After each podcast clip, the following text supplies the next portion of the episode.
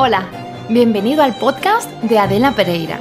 Aquí vas a encontrar conversaciones en profundidad con los mejores expertos del negocio del vino. Tratamos temas que van desde el enoturismo al e-commerce, pasando por clubes de vino y venta a cliente final. Exploramos soluciones prácticas y discutimos las últimas tendencias.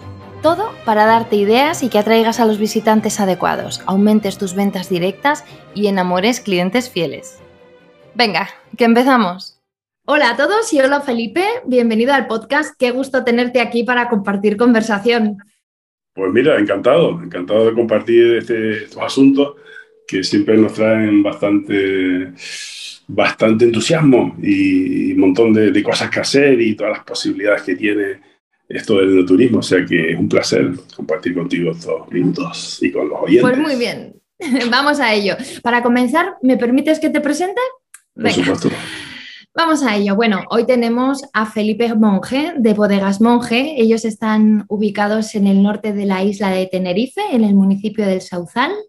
Tienen una preciosa bodega con unas de esas vistas, de esas que cortan la respiración, o sea, mar, volcanes y además 17 hectáreas de viñedo propio que rodean la bodega en las que cultivan las variedades típicas canarias, el listán negro, el listán blanco, negramol, tintilla, bastardo, que además son prefiloxéricas y por tanto, bueno, pues no hace falta injertarlas y tienen un porte muy curioso. Bueno, con ellas elaboran 14 tipos de vino con corazón, creo, con corazón y vocación canaria. Felipe es la quinta generación de esta familia que elabora vino desde 1750 y ejerce de director y enólogo desde hace 38 años. Hoy él es un referente en innovación de inoturismo y en mi opinión es un crack absoluto porque ha sabido poner en valor sus recursos y su destino a base de trabajo, constancia y mucha actitud. Cuando entró a trabajar en la bodega familiar, lo hizo con el propósito de cambiar la manera tradicional de su padre. Quería pasar de que se pidiera un vaso de vino a que se pidiera una copa de vino. Era, pues eso, un momento de cambio. Su objetivo en un principio era convencer a su padre de pasar de vender en garrafón de esos de 16 litros a la botella con deo. Y así que aquí va la primera pregunta. Bueno, cuando ahora oímos decir esas cosas del garrafón a la botella o del vaso a la copa, mucha gente piensa, pues claro, es evidente, si es que está ahí mismo, es lo que tenían que hacer, ¿no? Y es que, como dice un amigo mío, después de la batalla todos somos capitanes.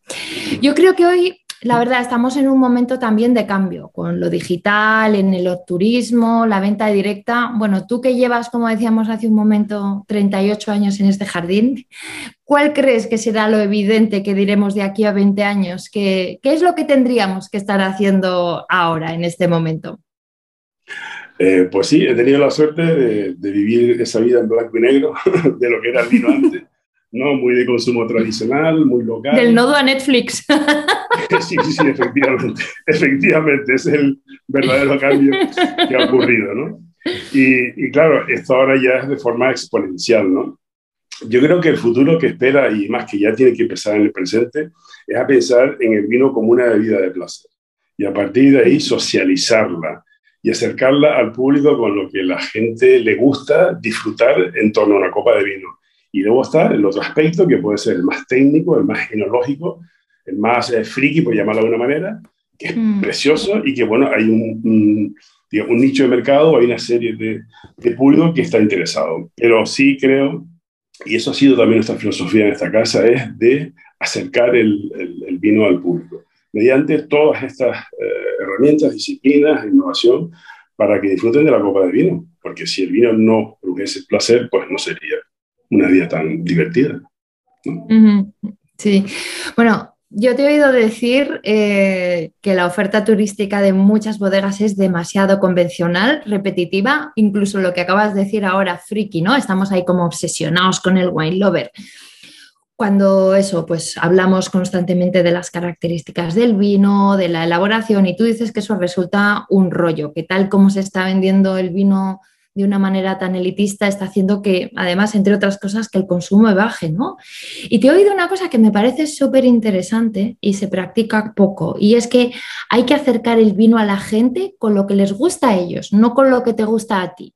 que un visitante no va a tu bodega a aprender de enología, que no le tienes que dar una clase magistral de cómo funciona una estrujadora, ¿no? Eh, viene a disfrutar y, en una bodega a lo que se va es a vivir esa experiencia. Cuéntanos un poco más de esto, porque yo creo que ese ejercicio de empatía, de ponerte en el lugar del que tienes enfrente, no lo solemos hacer mucho como bodegas. Claro, a veces no es fácil porque si el grupo es heterogéneo y llegan de diferentes lugares con diferentes objetivos y necesidades, pues a veces es complicado que la persona que hace la visita pues transmita todo lo que cada uno de ellos quiere, ¿no? Con lo cual siempre es interesante intentar saber de antelación, pues bueno, eh, quiénes son de alguna manera. Casi el hecho de preguntarle simplemente, ¿han visitado otras bodegas? Ya indica un poco al guía a saber por dónde van las cosas, ¿no? Evidentemente, cuando el grupo es heterogéneo tienes que hablar de todo un poco, pero de una manera muy sencilla y muy rápida. O sea, sí, eh, muy fácil. Eh, luego ya después, cuando se acabe un poco la visita, puedes entrar a un nivel un poco más, más detallado desde el punto de vista técnico, ¿no? Eh, mm, yo siempre pongo un ejemplo y que, me ha ocurrido a mí en varias ocasiones y al final, efectivamente, eh, una señora, por ejemplo, eran tres matrimonios y, pues nada, la señora empezamos a hacer la visita y empieza con el guion que tienes ya pues hecho y trabajado durante mucho tiempo, pero a ella no le importaba todo lo que yo estaba contando, y se notaba. Entonces ella hablaba que tenía un hijo, en Madrid, y que de vez en cuando le mandaba un potajito de, le llevaba un potajito de cole y no sé qué. Total, que, claro, en vista de aquello, la mujer lo que quería era hablar conmigo, conversar durante toda la, visita, que duraba como una hora. Bueno, te puedo decir que los 45 minutos restantes hablamos del bolso que llevaba, del peinado, de su amiga, de su marido, todo, y formamos al fin y al cabo una especie de tertulia mientras íbamos dando algunos flashes muy sencillos durante la visita. Eh, eh, yo creo que eso es lo interesante de este tipo de cosas, ¿no? Si eres capaz al final de intentar contentar a todos con sus necesidades, podemos lograr el objetivo. Eh, claro, el, que viene ya un poco el aficionado, el más entendido, que espera una, una cosa más técnica, pues bueno, tenemos opciones para ello. Lo que no está dentro, digamos, en la oferta convencional. Y bueno, pues alguien nos dice, ay, sí, pero la, visita muy light, muy no sé qué. Bueno, pues claro, lo que puedo hacer es contentar a, a, una minoría, porque en realidad es una minoría, ¿eh? hablando claro, y yo creo que lo más interesante que tiene el turismo es acercar esta, esta, esta cultura, esta información a la gente, y que la gente pueda percibir que el mundo del vino es algo más que ese, esa bebida alcohólica ¿no? que se toma. Entonces, por eso, eh, cuando bueno, visitas eh, muchas bodegas, ¿no? las que has visitado y las que visitas ahora ya un poco más desde el punto de vista de lo turístico, para ver un poco, aprender, ¿no? Y, y conocer también cómo las otras personas, pues efectivamente te pones en la piel de algunas eh, personas que han descubierto una vez una bodega, intentan seguir visitando algunas que otras y se dan cuenta que es un poco lo mismo, ¿no? Entonces, claro, no podemos estar basándonos en efectivamente esa visita guiada técnica o semitécnica y después una cata de vinos y se acabó todo. Vale, eso forma parte, yo creo que de un 25% de la historia. Yo creo que el resto está en que hacer a esa gente feliz y emocionarla en el lugar donde se hace el vino, porque eso es el turismo, es hacer que la gente venga al lugar donde se hace el vino a disfrutar del vino o incluso de otra cosa, porque a veces somos demasiado obsesivos con el mundo del vino y yo creo que hay que intentar atraerlo mediante pinceladas que sean mucho más encantadoras, ¿no? Por eso el lenguaje que tenemos que utilizar también para esto eh, tiene que ser bastante afable y, social, ¿no? Mm, eh, porque además vemos el perfil del turista es cualquier, cualquier persona, es turismo al fin y al cabo, no tiene otro sentido. Pero si el que se acerca aquí es porque, bueno, le gusta el vino o, o siente curiosidad. Claro, esa curiosidad tú no puedes dársela con una lesión magistral de pH, terroir y todo estos rollos súper complejos, que además el tengo hasta un poco prohibido a las personas que hacemos la visita aquí de hablar con esos niveles, excepto que contraten una visita especialista y está, y se acabó. Mm. A ver, yo creo que en este podcast le hemos dado vueltas a esta idea mm, muchas veces y, es algo con, en lo que me empiezo a coger un poco eh, como complejo de martillo pilón, porque verdaderamente es un poco, insistimos bastante en este punto, pero mm, es que la realidad es esa. Yo creo también que forma parte de un proceso de maduración como, como sector y como mercado. Si nosotros comparamos el, el, recorrido que tiene el enoturismo con el recorrido que tiene la viticultura o la elaboración de vino, somos unos unos babies, o sea, es que somos unos protozoos y creo que es cierto que nos falta ese proceso de maduración como mercado eh, y como, como experiencias, ¿no? Pero creo que si algo nos hace falta es que eso, no sé, a base de insistir, creo que va calando la idea, o por lo menos eso quiero creer, ¿no? Que el enoturismo también tiene sus tiempos de maduración tengo la sensación, bueno, a ver, no somos una viña, pero creo que también requerimos paciencia. Entiendo, por ejemplo, que, por ejemplo, tu, proyecto no está acabado porque me da la sensación de que tu cabeza es un volcán como los que tienes alrededor, un sal de, mí, de ideas. Pero yo creo que Bodegas Monje ya se puede considerar un proyecto de no turismo maduro, ¿no? ¿Cuánto tiempo crees tú que necesita un proyecto bien ejecutado para ver resultados? Porque creo que también somos un poco mm, como Freddie Mercury, lo quiero todo y lo quiero ahora. Cuando una bodega entra en el mundo del enoturismo, eh, lo quiere, quiere resultados rápidos. Es un poco como en el mundo digital, como solo darle a la tecla, pues eso va a ir rápido, ¿no? Efectivamente, sí, sí. Además, mm, muy bien, mira. Eh, lo primero que hay que tener para hacer enoturismo es tener la actitud, no aptitud, sino actitud, querer hacerlo. Y eso está basado en dos motivos, entiendo yo. Uno es que tu forma de ser quiera que vengan a verte y permitas que vengan a verte, con lo cual eres hospitalario y a partir de ahí la cabeza empieza a pensar en la creación de producto para que la persona que viene disfrute. Y eso está desde el punto de vista económico, ¿no? O sea, yo voy a hacer el turismo porque todo el mundo lo está haciendo y esto me ha enseñado los números y esto es rentable. claro, eso es el objetivo, evidentemente. Mm. Que el turismo mm. bien llevado, eh, bueno, es un línea de negocio muy importante.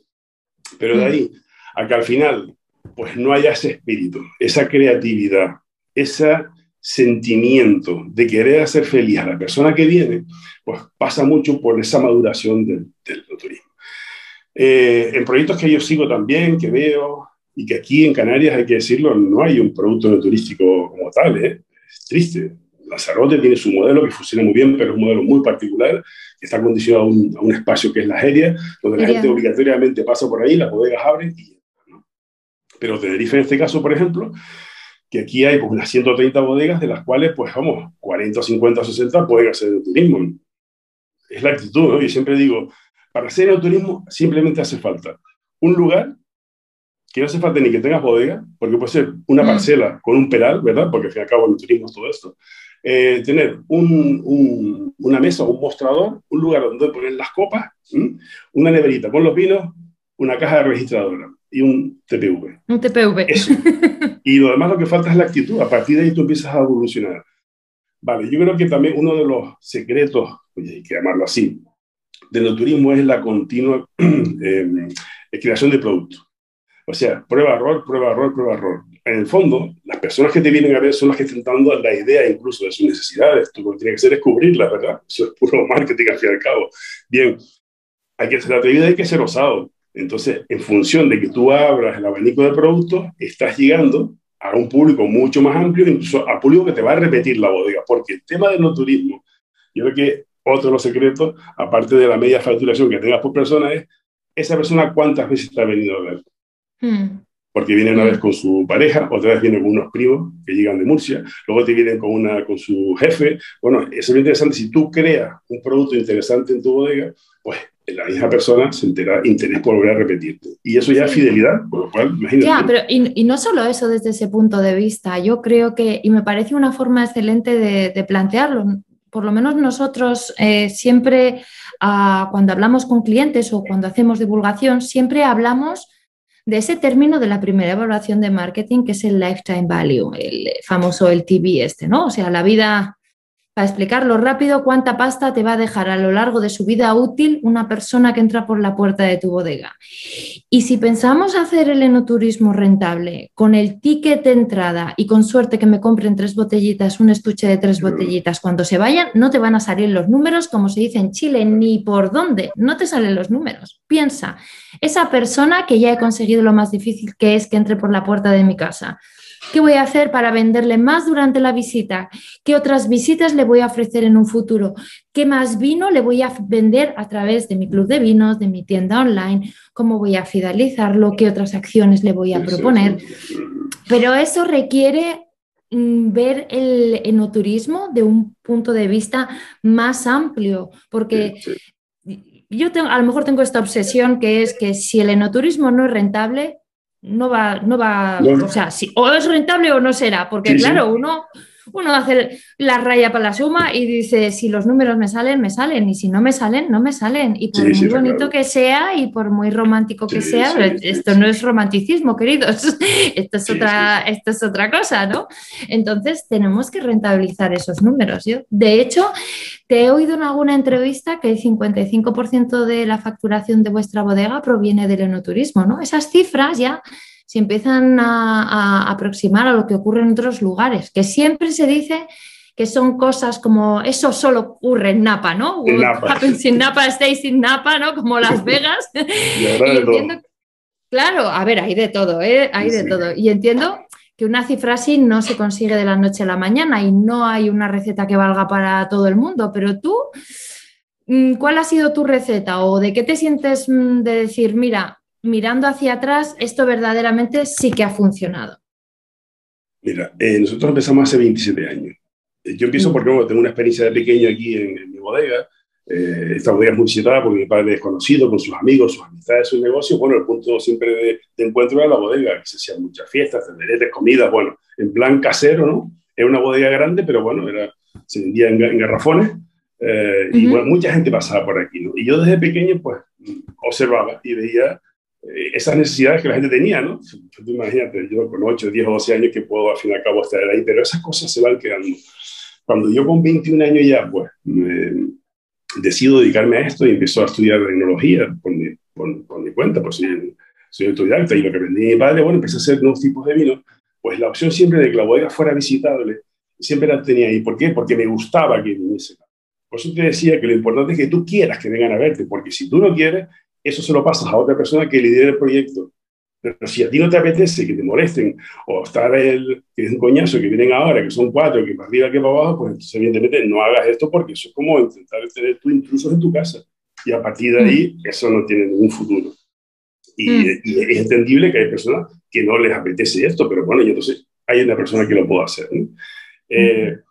Bueno, entonces eh, yo empiezo a hacer visitas de una manera pues, normal, gratuita, por intentar fomentar aquello, con la relación que podemos tener a nivel social, mía, de mi familia, en fin, de los amigos, de lo que fuese.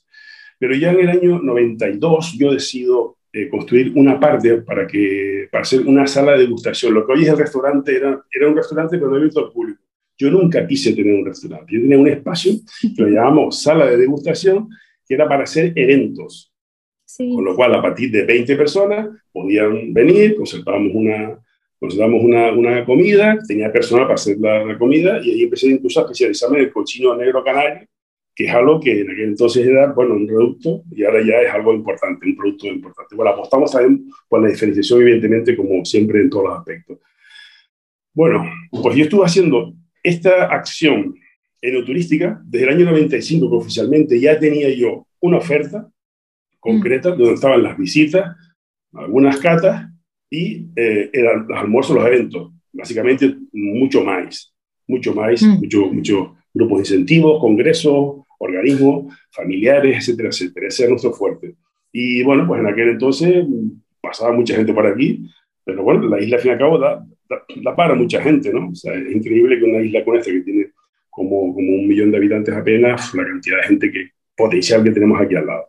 Bueno, mm. eh, el año 2000, eh, o sea, hace 12 años, amplío la bodega, la instalación, necesito más espacio para poder trabajar, elaborar en mejores condiciones.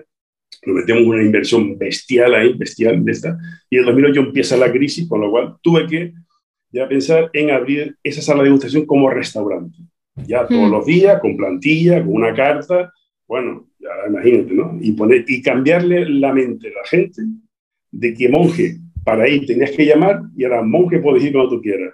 Hoy en día todavía, después de 11 años, de, 10 años que hemos abierto como restaurante, la gente me pregunta, oye, pero yo puedo ir tranquilamente sin tener que, que llamar o Es un restaurante normal, fíjate tú. O sea, nos costó durante tantos años.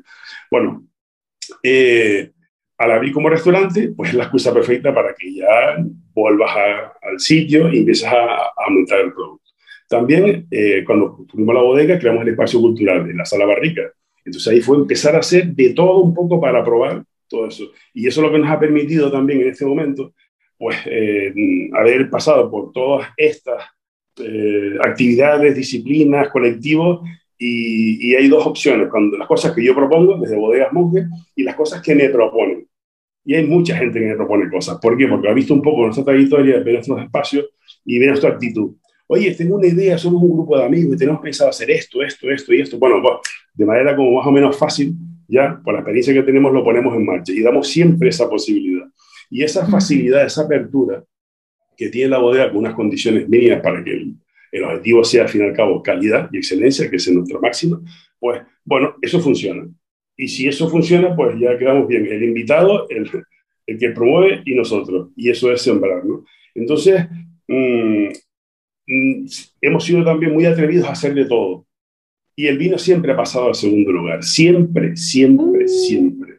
El vino no es lo más importante, es el eje de todo. Pero en torno al vino, tú eres capaz de acercarlo. Voy a ponerte una anécdota también que, que la he contado en varias ocasiones. Exposición de arte, que hacemos exposiciones en la sala barrica. Y es una exposición de grafiteros, ¿no? Imagínate, el personal, grafitero, ahí torcido, tatuados, argollas, no sé qué, ¿no? Ponerle un poco, un poco de, de gracia a la cosa. En 90 personas, ¿eh? Un DJ, música, no sé qué, bueno, un ambientazo espectacular, ¿no? Y, y, bueno, vamos a hacer una cata, porque realmente las catas tampoco son catas nada técnicas, son como degustaciones, bueno, pero como tenía todo el colectivo ahí, yo quería hacer una prueba. Y entonces, vamos a hacer una cata. Nada, pusimos los vinos a todo el mundo ahí, y cada una maceración carbónica, ¿no? Es muy aromático, muy del estilo de ellos y tal. Sí. O total que yo empiezo a definir vino así, un poco normal. Bueno, pero ellos empiezan un poco a interesarse por la copa que tienen en la mano. Que en su gran mayoría el vino es una cosa de sus padres, de las romerías o de las botellones baratos, ¿no? No tenían el concepto del vino. Bueno, pues está simpático porque a medida que ellos iban oliendo, tomando y iba describiéndolo, coño, empezaban como a mirarse y empezaban a descubrir aquello.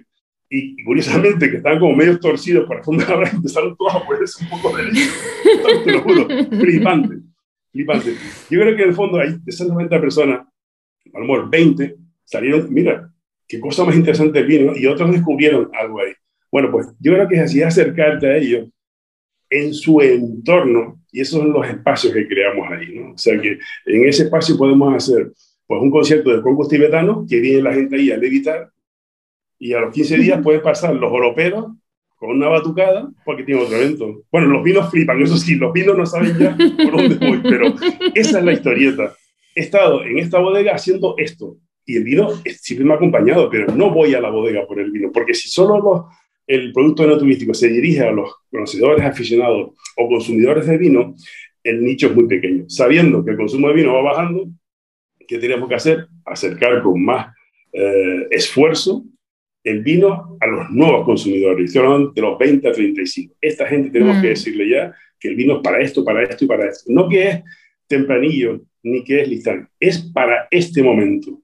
Vas a salir mm. con, con tu suegro, pues llévate esta botella.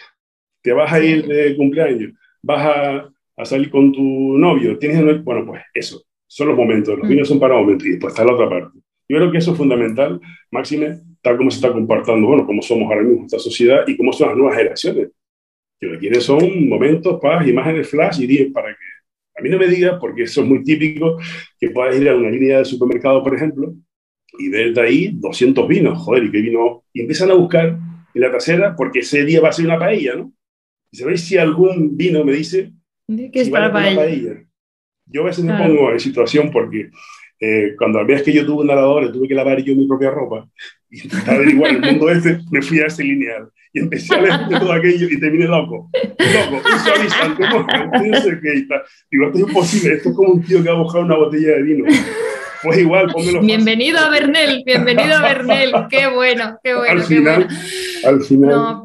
Pero es cierto, mira, yo lo digo, lo digo muchas veces. Yo he llegado a decir barbaridades como que los wine lovers no existen, que son los padres. A ver si diciendo ya así cosas pasadas de vuelta se, me escucha, ¿no? Pero, pero es verdad. A ver, mira, yo invito muchas veces a las bodegas a que piensen cuando tú entras en Netflix, es cierto que hay algunas que te dicen mm, para sugerir, para eh, eh, en el mismo momento, elección, ¿vale? Porque en Netflix elegir qué vas a ver ese rato puede ser igual de complicado que estar en la sección de vinos de Carrefour, que hay tropocientos, ¿no? Pues digo, mira, en Netflix primero te dicen producidas por Netflix, comedias, series, para no sé qué, pero luego te empiezan a decir para pegarte un atracón este fin de semana, para ver con tu en familia, para son situaciones de consumo. Que luego los del vino nos quejamos de la cerveza, pero la cerveza no te habla bueno, más que la super premium, ¿no? Cuando empiezan a artesanal de triple lúpulo, triple no sé qué, no sé cuántos, pero el grueso de la facturación de la cerveza está en el mediterráneamente, en las tapitas de chopitos y, en todas estas cosas. En los momentos, sí, sí. en los momentos Sabrás que estamos haciendo una cerveza ahora, ¿sabes? Sí, ya te vi. Bueno, pero es que tú haces de todo. Cerveza, vinagre, sal, bombones. Tú haces de todo. Tú tienes el Carrefour. sí, también hacemos vino, como decimos aquí a veces. Ya, como también hacemos vino, ya te he oído, sí. Pero mira, la cerveza en el fondo que era una especie de necesidad porque teníamos cerveza, bueno, de una marca comercial de Tenerife. Eh, bueno, pues la gente efectivamente cuando tú vas a comer, pues tomas siempre una cañita antes de ¿no? seguir. Y bueno, yo aparte que tenía curiosidad por, por, el mundo de la cerveza, me gustaba, ¿por qué no hacemos una cerveza aquí, que es un producto local, y la vendemos en nuestro restaurante, en nuestra tienda? ¿no? Y empezamos mm. en diciembre. Bueno, eh, es una APA y la gente está encantadísima. Entonces ahora ya empieza a venir gente a la bodega por la cerveza, que son aficionados. Claro, y un público súper estupendo. El objetivo es que venga. Claro, ese es el tema, que muchas veces tú el ejercicio que has puesto en práctica, y, a mí es por eso decía al principio cuando te he presentado que me pareces un crack, porque has sido capaz de salirte de tu camino teórico, ¿no? Porque las, las bodegas es, como, este es mi vino, esto es lo que yo ofrezco, ¿no? y es algo, por ejemplo, mira, nosotros trabajamos también bastante con México y y allá se ha... Yo estoy encantada y feliz de trabajar con México. ¿Por qué? Porque estoy aprendiendo muchísimo de otra forma muy distinta que ellos hacen las cosas. En la vieja Europa, em, pues eh, al enoturismo se llega desde la tierra, o sea, primero es el terroir, la viña, el vino, la vinificación, y de ahí llegas al enoturismo, que es servicio, que son personas. Mientras que en México, bueno, no nos olvidemos que en México hay una tradición vitivinícola importantísima, Casa Madero es de 1500 poco, menos bromitas, pero bueno, vamos a decir que el auge de la viticultura y, del mundo del vino es relativamente reciente y mucha de la gente que ha llegado a la viticultura y, y al mundo del vino lo hace desde el turismo, desde el sector inmobiliario. Entonces, su mente, su cabeza, sus, sus, ideas, su organización mental es totalmente distinta porque vienen de las personas y van al producto. Porque allá una bodega puede surgir como un proyecto inmobiliario en el que te venden eh, un terreno con una casa unifamiliar y eso te da acceso a ser socio de la bodega porque también tienes unas viñas. Tú dile a un viticultor riojano que tiene que plantar un complejo turístico en su viña. Te dice que si tú estás mal de la cabeza, que eso no va a pasar en siete vidas. Y yo no digo que tengamos que hacer eso aquí, porque cada región es un, es un mundo distinto, pero podemos aprender de lo que se está haciendo en otros lugares. Por ejemplo, antes que, que, que me comentabas, ¿no? Yo creo que uno de los principales atractivos de tu bodega es esa terraza restaurante con esas vistazas increíbles y eso de la recuperación del cochino negro canario asado en, horno de leña, ¿no? Eh, la verdad es que la gastronomía es fundamental. La copa y el plato están hechos el, uno para el otro. Y a muchas bodegas les da pánico entrar eh, eh, en, la restauración. Bueno, tú de hecho hace un momento nos contabas que, tu restaurante empezó como un salón privado, ¿no? Y luego lo transformaste en un restaurante abierto al público. Tú que has hecho ese proceso, que te has metido en ese jardín que tiene plantas carnívoras de la restauración, ¿es tan fiero el león como lo pintan, el de la restauración? Eh, la verdad es que es complicado. Es complicado. Digo porque, bueno, ahí estás un poco expuesto al público, muy heterogéneo, y estás en un servicio que requiere un cierto compromiso. Eh, entonces, em, ahora mismo es la excusa, evidentemente, y funciona, y es el eje de todo. Y, bueno, y te voy a decir una cosa, y a veces me da un poco pudor decirlo. Nosotros tenemos más visitantes este año, este año 21 que el 19, ¿eh? a la altura que estamos ahora mismo. Si esa terraza da, es una cosa que se me da hasta pudor decirle, se me parece que No, no, no, no, gracias porque, estamos al deseo de vivir esas cosas. Porque la terraza ya es un, un, lugar donde la gente al final quiere ventilación, los picnics están funcionando muy bien, los espacios son grandes, seguimos haciendo de todo, estamos bien asesorados con el tema de las medidas COVID, con lo cual sabemos qué podemos hacer y qué no podemos hacer, porque a veces no se hacen cosas, pero porque no se conoce en realidad cómo es la normativa a, a nivel de este tipo de cosas. Entonces, efectivamente, dar el paso a la restauración hay que ya dar un paso más. ¿Por qué? Porque ya tienes ese, personal, eh, servicio, restaurante, etcétera, etcétera. Pero bueno, que sería eh, perfecto. ¿Por qué? Porque ya la excusa perfecta para tú estar repitiendo cada 15 días la gente. Yo lo que un poco les recomiendo a la gente que, que quieren dar ese paso, y tú lo has dicho muy bien, el vino tiene que ir acompañado de una parte gastronómica la que sea. Una cosa es catar un vino, ficha de cata, no sé qué, mundo, ¿verdad? Y otra cosa es que tú vayas a tomarte una copa de vino y necesitas algo. Y ese algo no es un trozo de queso, que puede ser, pero no es un trozo de queso. Y yo siempre les digo, si tú no sabes presentar un plato de queso y un tomate, por ejemplo, pues nada, te buscas a un buen cocinero, a un asesor gastronómico y que te diga cómo hacerlo. Y tú no tienes que tener ni fuego, ni un microondas para hacer dos o tres simplemente platos sencillos, diferenciarte del resto de por ahí utilizando un producto local y queda fantástico, porque la gente cuando quiera tomarse ese tomate aliñado con el queso de cabra, no sé qué, se va a acordar del tuyo, ese es muy bueno. Irá a tu bodega a lo mejor simplemente a tomarse eso con la copa de vino y de camino llevará a su cuñado para que vea la bodega. Pero esa es la excusa y se puede hacer. Pero siempre hay que ir para atrás, como dije al principio, tú tienes actitud, tú quieres hacerlo. Pero si quieres hacerlo, todo es posible. Lo más mm. sencillo. Entonces, y luego hay que pensar en todos los recursos que tienes alrededor de tu bodega. Nosotros tenemos un peral aquí arriba que hace, yo sé, 8 o 10 años estaba lleno de peras que no están en nuestra parcela, precioso, toda la, llena de, de, de, peras amarillitas y el suelo todo sin cogerlo. digo, joder, lo tengo aquí a 150 metros en mi bodega. Me hablo con el señor que lo conocía. Digo, mira, voy a empezar a traer gente aquí, en dos o tres personas nada más, y yo, yo te voy a pagar a ti 5 euros por cada pera. Se ah, estás loco.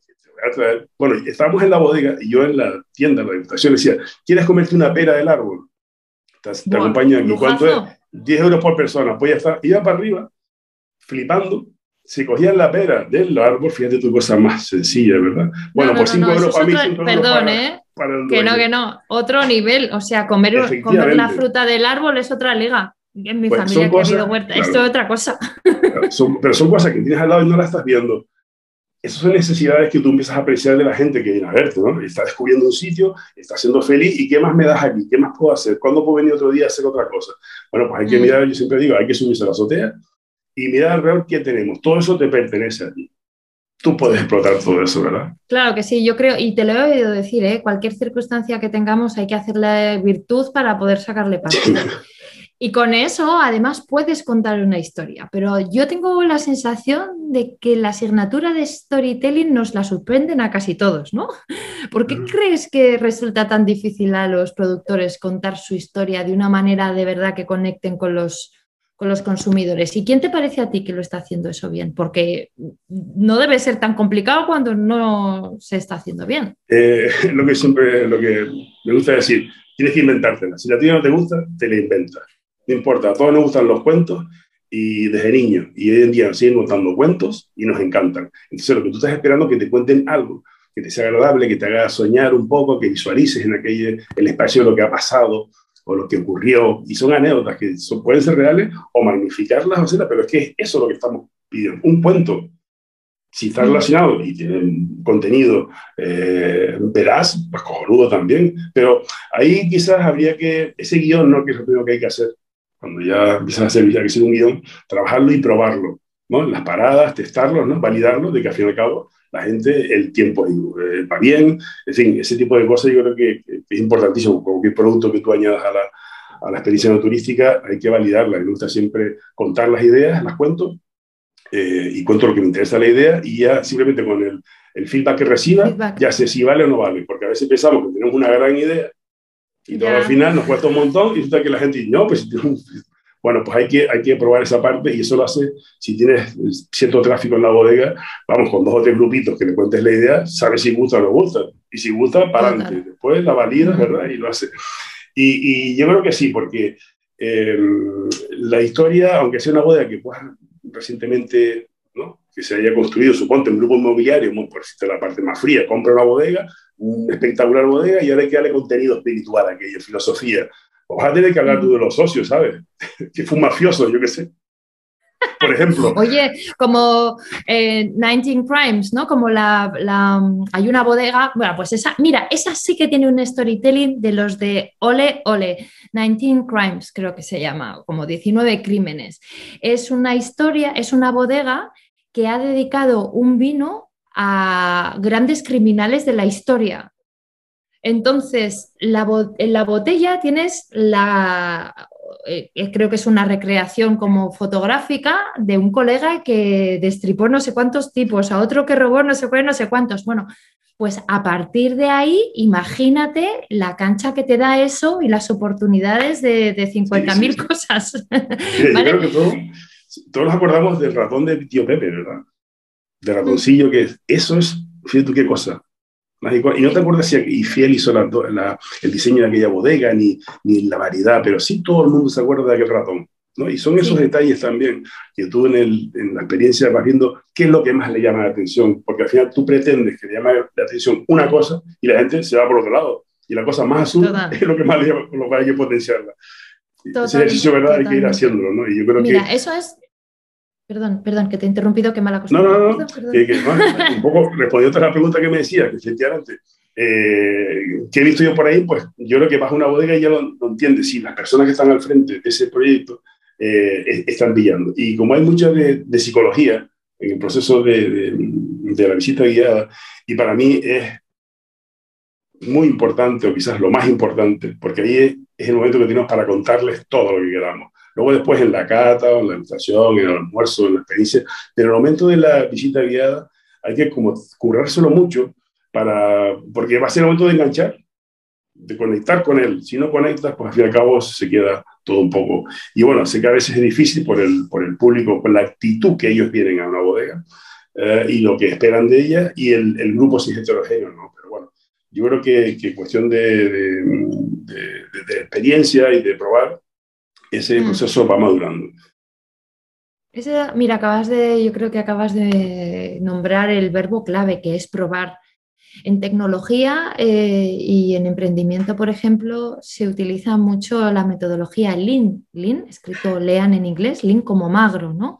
Que significa lo que acabas de decir tú ahora. O sea, vamos a probar algo pequeñito y si funciona ya le meteremos átomos le voy a contar a alguien la idea y si veo que cuaja, la pongo en práctica de la forma más mm, concreta posible o más eh, producto mínimo viable, ¿no? Que se dice, tu producto mínimo viable.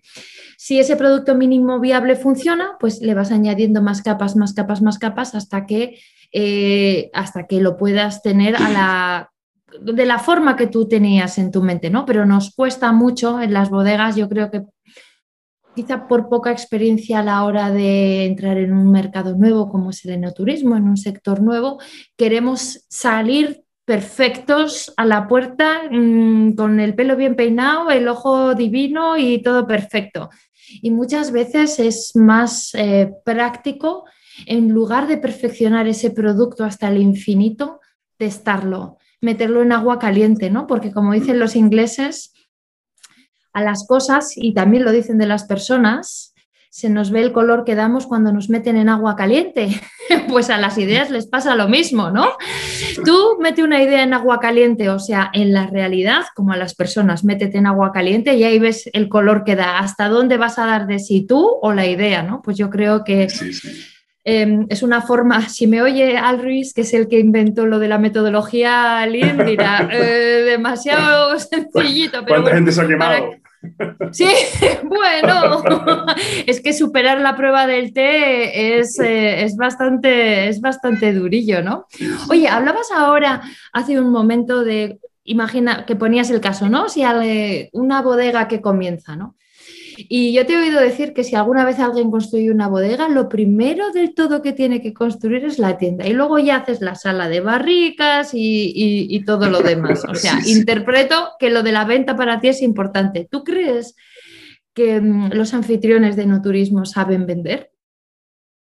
Eh, yo a todo mundo recomiendo, si, si al final va a decidir no ha hecho nada, es que se vaya pues, a, Napa Valley, ¿no? se vaya ahí a Napa, Sonoma, América, porque ahí yo creo que está el modelo, bueno, muchos modelos de, de, todo lo que se puede hacer en una bodega, ¿no? Y ya intentar extrapolar algunos que te pueden interesar o darle forma a lo tuyo, para que veas todas las posibilidades, porque si no ves todas las posibilidades, si no estás viendo simplemente a lo mejor la de tu denominación de origen, o cuatro más, pues bueno, estás como muy limitado. Yo creo que ahí hay un exponente de todo lo que, lo que ocurre ahí.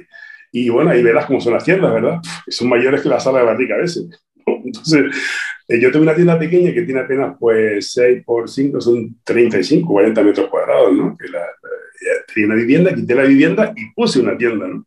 Pero la puse hace poco, o sea, digamos, ahora 16 años, 17, o sea, que estuve en todo ese proceso anterior, tenía una especie de exposición dentro de aquel salón, aquella sala de degustación como ven, y se vendía muy poco. Efectivamente, cuando ya montas una tienda y empiezas a canalizar parte del tráfico por ahí o tienes esa exposición, ahí tú empiezas a facturar y a vender y hay que ver lo que se vende en una tienda. ¿eh? Es increíble. La gente está aquí, está cautiva, le gusta este producto y tienes que ponérselo muy fácil. ¿no? Pues eh, yo pongo eso siempre porque efectivamente hacer la tienda no se la importancia que tiene y dentro de, del proyecto turístico tiene que tener un espacio guapo y chulo, que al fin y al cabo es el lugar donde puedes hacer las catas, por ejemplo, las degustaciones, y la venta de productos nada más. Entonces, por Dios. Mm, Todo junto, por Dios, no separes a la gente. Hazlo catar donde pueden comprar, o sea, mm, es así. Sí, tiene que ser muy, muy, muy ese plan. Y bueno, por eso que es la importancia de decir, al final, todo esto no funciona si no se vende. Y si tú al fin y al cabo no tienes una oferta, no tienes un restaurante, lo, más normal, pero tienes que tener a la gente catando el vino con ese aperitivito, pues tienes que tenerlo todo muy chulo para que se te lleve algo ahí, ¿no? Empieces a facturar algo más, sino que al final y cabo, es que si los números, como tú decías antes, no salen, no vas a hacer nada más. Por eso hay que estar continuamente, y no tiene por qué ser tu bodega el producto exclusivo, sino que tienes alrededor alguien que tenga una quesería, que tenga mm, lo que sea, que puedas asociar, eh, eh, eh, que estén cortando trigo, que lo que sea, que ya tú lo estás montando un paquete. Porque en el fondo lo que hay que hacer es eso, crear. Tú vienes por algo y, y te voy metiendo algo más, ¿no? Al final nosotros nos hemos convertido también en intermediarios turísticos, en vista de pues que tampoco había actividad, pues, pues, con otras bodegas, colaboraciones, con, con apicultura, con estrella, en fin, que ya diferentes muchas actividades. En el fondo lo que estoy añadiéndole yo, desde ese punto de vista, es metiéndole el mundo del turismo dentro de, de, otro mundo turístico, que puede ser avistamiento de, de estrellas, de cetáceos, eh, escalada, eh, parapente, bueno, pues dentro de esas actividades que están como consolidadas, están claras, yo les meto el no turismo. Eh, lo tengo como, digamos, relativamente sencillo, ¿no? Porque está todo ahí. Pero nos vamos a la mancha, ¿no? Pues, ¿qué otro ingrediente puede haber cerca de tu bodega que tú le puedas asociar a esa experiencia? Incluso sin salir de tu bodega. Porque es una cerámica concreta que una señora hace ahí al lado, pues ellos te pueden venir un fin de semana, se espera la tal, y si tú eres capaz de producir facturación, la señora se lleva una parte y otra llevas tú. Pero eso es lo que siempre considero yo, que esa creación del producto tiene que estar continuamente en activo para, para que te dé facturación, porque si no, no, no, no se los números, o sea, vendiendo cinco visitas al día, tú no ganas una persona que te atienda aquello, ¿no? Y después hay otro, otro aspecto también, por poner peros siempre, que siempre los peros me ponen a mí los colegas que no quieren dedicarse a esto y parezco a veces un misionero y yo convenciendo a todo el mundo para bueno, que competencia. Bueno que nos vamos de misiones, ¿eh? que yo estoy igual. A veces me da la sensación de, de ser yo más interesada. y, no, y no. Porque a veces dice contra, pero es que yo, tienes que ir los fines de semana también, que son importantes. No, pero yo un fin de semana tengo que tener mi familia, pero tú no tienes que estar ahí. Estar, tú no tienes, que, estar. Hay gente profesional que se puede dedicar a eso. Crear o alguien que te cree algo que te facture para ti y para la persona que vas a contratar, ya está. Pero sí, con ese planteamiento nunca abres, ¿no? claro, claro, claro. Tampoco vendimias, tampoco en botellas, todo, tampoco. Mm, todo. Es que. Es que mm, pero, ya está. claro, y a veces les digo, vamos a ver, ¿cuántos sábados y domingos has dedicado tú a la viña, a la bodega? ¿Te has sacrificado? ¿Cuántos riesgos has tenido? ¿Cuánto has invertido? Y ahora te decimos de que hagas el turismo y te si ha sido mucho más complicado ser bodeguero es más complicado ser bodeguero, menos bromas, menos bromas. Pero yo creo que como son dos sectores muy distintos, uno al fin y al cabo es el sector primario y depende... a ver, el KPI del vino es el precio de la uva. y, el KPI del enoturismo son como cosas muy, muy distintas. Oye, Felipe, no te quiero robar más tiempo, ha sido un placer. No, no, un robo, no ha sido un robo. A mano armada, no, no, no. Eh, para terminar, me gustaría hacerte la pregunta que le hacemos a todos nuestros invitados y es la siguiente. A ver, ¿con qué persona o personaje vivo o muerto te gustaría compartir una botella de vino? Pues mira, Emil Peinot, que fue para mí uno de, los, de mis ídolos y uno de los referentes cuando empecé a estudiar eh, de forma autodidacta, me fijé en Francia y en la zona de Burdeos. Y bueno, aquel entonces mi Peinot era de los referentes un poco más. Y siempre fue un, un gran eh, y luego después, pues con Frank Sinatra me tomaría otra, ¿sabes? cantando en New York, ¿sabes? O los dos cantando en New York. Bueno, ese cantaba de todo. esa, esa iba a ser bien divertida, la verdad, que con, con lo bala que era Frank Sinatra, esa era...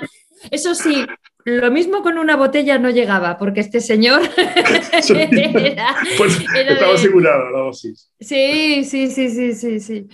Bueno, Felipe, muchísimas gracias por tu tiempo, por tu generosidad y por tu predicamento.